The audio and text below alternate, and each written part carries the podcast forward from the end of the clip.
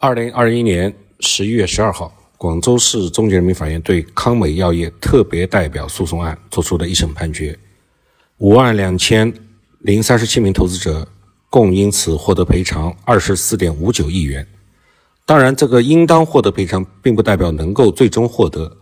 那么，到投资人真正收到全部，甚至只是部分的赔偿款，这个中间不知道要等待多久的时间。其中被判决承担投资者损失总金额的相关被告，除了上市公司以及上市公司的实控人、上市公司的高管人员之外，也包括了康美药业的独立董事。独立董事是按照百分之十的比例承担连带赔偿责任，这个金额也远远超出了这些独董在康美药业所领取的公司薪酬。所以呢，这个事儿引起了市场对于案件、对于独董权责制度极大的关注和激烈的讨论。到二零二零年十二月三十一号，也就是去年的年底，A 股市场的独董人数总共是一万四千零六十人，占全市场董事总人数的百分之三十七，大约三分之一。在行业的平均薪酬方面，沪深两市独董的薪酬人均是八万五。这个八万五呢，是我百度而而来的数据，应该是税前的。二零一零年以来，A 股一共发布了四千八百零九次独董的辞职公告。从不同年份辞职率来说，二零一四、二零一五年的辞职率比较高。二零一六年以来，每年的辞职率维持在百分之十到百分之十五左右。不同月份的辞职率来看，每年十二月份辞职数占全年辞职比重的数量是最高的。不同的行业来看，大多数行业辞职率的中位数位于百分之十到百分之二十。但是呢，这些数据都是网上搜索而来的，也未经过验证，所以也就只是看看而已了。我简单提个问题：读懂任期。届满辞职，以及读懂因个人原因，比如说身体不好，或者是自己要创业了，或者变工作变化而产生和上市公司的利益冲突了，这些辞职就是属于正常的辞职。而网络上那些能够搜索到的那些调研报告，估计很难有这个耐心把这些读懂的辞职原因一一分析之后再来做样本数据的调整。今年十一月份读懂辞职事件的个数和往年相差不大。还需要进一步观察，是否会有更多的独董因为康美药业等等这些的影响而选择辞职。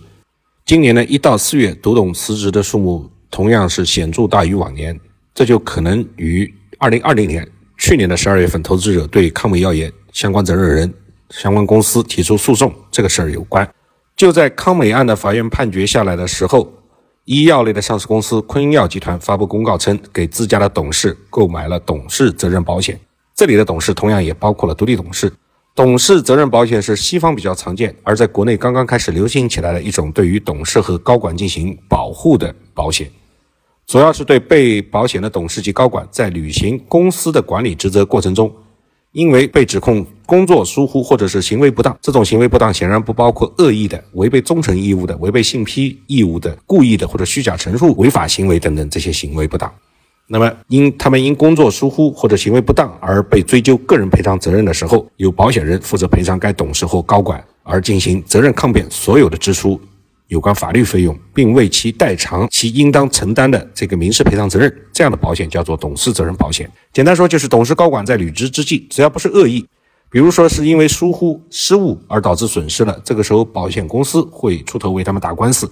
支付律师费，而如果一旦败诉要赔钱，那也是保险公司来承担赔偿责任。在早些时候，瑞幸咖啡刷单造假案件之中，市场就曾热议瑞幸面临的巨额赔偿，保险公司是否能够承担赔付？具体的细节我不清楚，但有一个原则是放之四海而皆准的：如果是被保险人。策划刷单，或者是明知刷单仍介入相关相相应的工作，那显然是不能获得赔偿的。而如果被保险人，也就是瑞幸的那些董事高管，并不知情，只是接受老板的指示，或者是配合其他高管开展工作，那么大概率就可能获得赔付。而这一次康美事件引发的独董可能承担的巨额赔偿责任的事件，使得国内证券市场和监管机构对于独立董事的关注度高度提升。独立董事的独立独立性、专业能力和上市公司经营的匹配度，独董的勤勉尽责，尤其是道德层面。都要提出比较严格的要求。根据中国法律和监管机构的规定，中国上市公司董事会成员之中，应当至少有三分之一的独立董事，而独立董事原则上最多在五家上市公司兼任，并要确保他有足够的时间和精力，能够有效地履行独立董事的职责。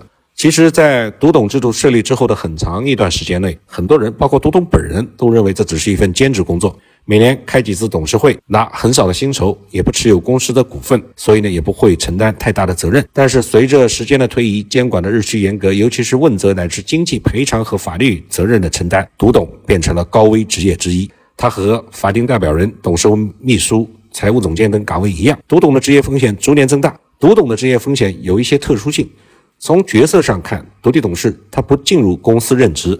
他的角色类似于中介机构，类似于会计师和律师，但是从主体上看，中介机构都是法人或者是企业，而独董的责任却直接落到了自然人的身上。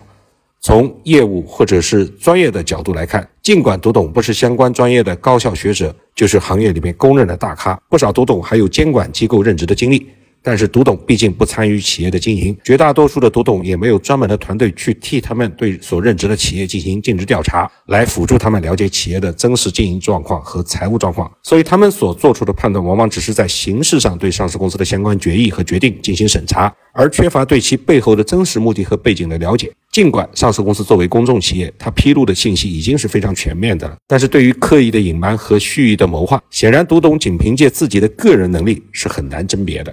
如果独董真要勤勉尽责，那可能要付出非常大的工作量。那么这时候一个简单的问题就出现了：这些工作成果谁来买单？上市公司付出的薪酬是否和独董的工作成果相匹配？实控人需不需要读董这样的勤勉和尽责？这个矛盾点不需要很多高深的财经知识都能看得出来，但是往往越简浅的问题就越难解决，只能期待市场主体和监管机构乃至立法层的共同努力，逐步完善现有的独立董事制度。并且与时俱进地推进，包括但不限于责任保险之类的新的方式和方法。